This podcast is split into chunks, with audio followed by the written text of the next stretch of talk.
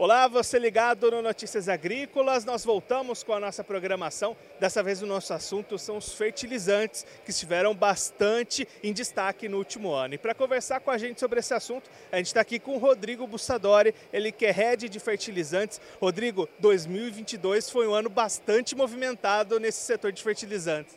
Né? É, foi até interessante você ter dito né, que fertilizantes tiveram muito na mídia no passado, né? nunca se falou tanto, e essa é uma pura verdade. Eu estou no negócio de fertilizantes há 15 anos e até escrevi sobre isso, que nunca se falou tanto em fertilizantes quanto ano passado.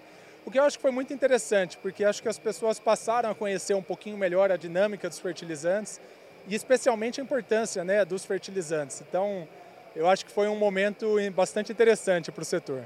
E aí a gente teve né, toda a questão de guerra na Rússia, Ucrânia, falta de produtos, é, dificuldade para obter esses produtos. Foi um ano desafiador. É, exatamente. Foi um ano desafiador e eu acho que essa é uma, uma, uma notícia interessante também né, sobre o ano passado, em que havia uma preocupação enorme do ponto de vista de abastecimento, com diversos problemas que a cadeia veio tendo ao longo dos 12 meses anteriores até culminar né, em, em, conflitos geopolíticos em regiões super importantes de produção é, de fertilizantes que poderiam comprometer o abastecimento no Brasil. É, poxa, e foi fantástico. As indústrias conseguiram se antecipar, conseguiram achar formas de trazer o produto e acabou que não faltou. Foi um ano fantástico para o setor como um todo. Não houve falta de produto e os produtores puderam né, realizar suas aplicações é, é, e, enfim, é uma safra que está se desenvolvendo muito bem. Diante de toda essa dificuldade, Rodrigo, ficam lições que as empresas e produtores podem levar para outros anos também, né, alguns aprendizados. Ah, sem dúvida. Eu acho que especialmente do ponto de vista de antecipação, né? É, de realmente não deixar para a última hora né, as suas compras, para que a cadeia toda consiga se organizar e colocar essa escala toda dentro dessas janelas, eu acho que talvez tenha ajudado um pouquinho nesse sentido, em dar esse senso de urgência, em entender que a operação de fertilizantes ela é bastante complexa, né? É bastante volumosa e que envolve diversas áreas aí. A, capacidade estática ela é, ela é bastante próxima aí, né, desses consumos, então eu acho que essa melhor programação da cadeia toda, né, desde a necessidade do produtor a nosso atendimento, e ao atendimento da indústria nos atender via uma importação, que hoje 85 a 90% dos produtos são importados, então acho que isso é importante estar em perspectiva, de entender que essa cadeia começa lá atrás. Então acho que ficou talvez uma, uma lição também importante aí, um aprendizado importante.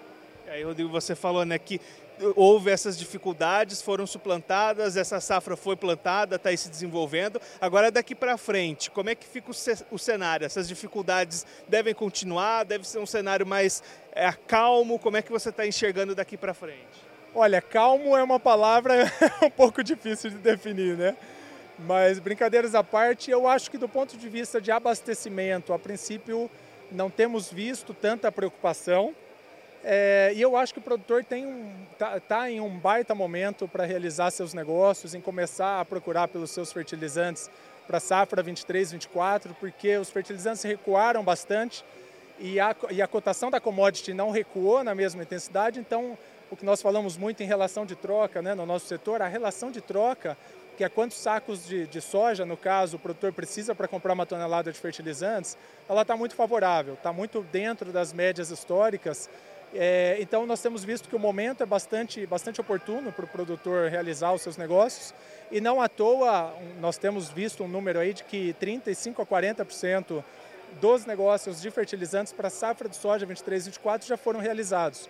Então acho que mostra um pouco disso tudo, do produtor entender que o momento é oportuno, ah, em ter talvez se preocupado um pouco né, em realmente antecipar os seus negócios e não correr esses riscos né, de desabastecimento diante de tudo isso que você falou, Rodrigo, essa importância da antecipação, esse bom momento da relação de troca, agora é uma boa hora para o produtor pensar nessas trocas para fertilizantes ali para frente. É, sem dúvida que sim. É, é, a gente sempre fala que é muito difícil garantir qualquer coisa com relação ao futuro, especialmente porque estamos falando de duas commodities, né? os fertilizantes e o soja, mas o que nós podemos avaliar é o momento atual. E hoje, sem dúvida, cruzando um histórico de relações de troca, nós podemos garantir que a relação de troca que o produtor tem acesso hoje ela cabe perfeitamente né, no, no, eh, nos custos né, da lavoura do produtor, então é, é, um pouco do porquê trocar o certo pelo duvidoso. Né? Em um ano que é, podemos ter algumas dificuldades, especialmente do ponto de vista de câmbio, eu acho que é um, é um bom momento o produtor se preocupar em travar o seu custo de produção e passar a partir daí se preocupar unicamente em se organizar e, e fazer uma boa gestão né, da, a, do seu plantio a, e, dos, especialmente dos produtos, né, e avaliando os produtos na lavoura e poder a, é, realmente se preocupar bastante em produzir mais, uma vez que ele está com o custo de produção bem definido. Rodrigo, só para a gente encerrar, uma outra coisa que a gente viu acontecendo no último ano, até diante de todo esse cenário, foi uma redução no uso de alguns fertilizantes, alguns produtos. Você acha que isso pode ser uma tendência daqui para frente ou deve voltar e voltando ao normal, aos patamares normais de utilização? É, bom ponto. Houve uma redução de consumo, é um número que ainda não está fechado pelo setor, a redução de consumo no Brasil no ano passado, mas houve sim uma redução, estima-se que próximo de 10%. É, e a tendência, eu diria, que é justamente o produtor, com essas relações de troca agora dentro dessas, dessas médias históricas, a, o que nós temos visto é o produtor querendo recompor esse, esses, é, é, é, esses nutrientes né, que ele acabou extraindo do solo e não repondo na última safra. Então, eu acho que um ano bastante promissor, que tem tudo para ser um baita ano para o agronegócio. Esse, o Rodrigo Bussadori, ele que é head de fertilizantes, conversou com a gente para mostrar um pouquinho o cenário desse mercado que teve um 2022 bastante turbulento, mas tem um 2023 promissor com boas opções de relação de troca. Você continue ligado que daqui a pouquinho tem mais programação para você.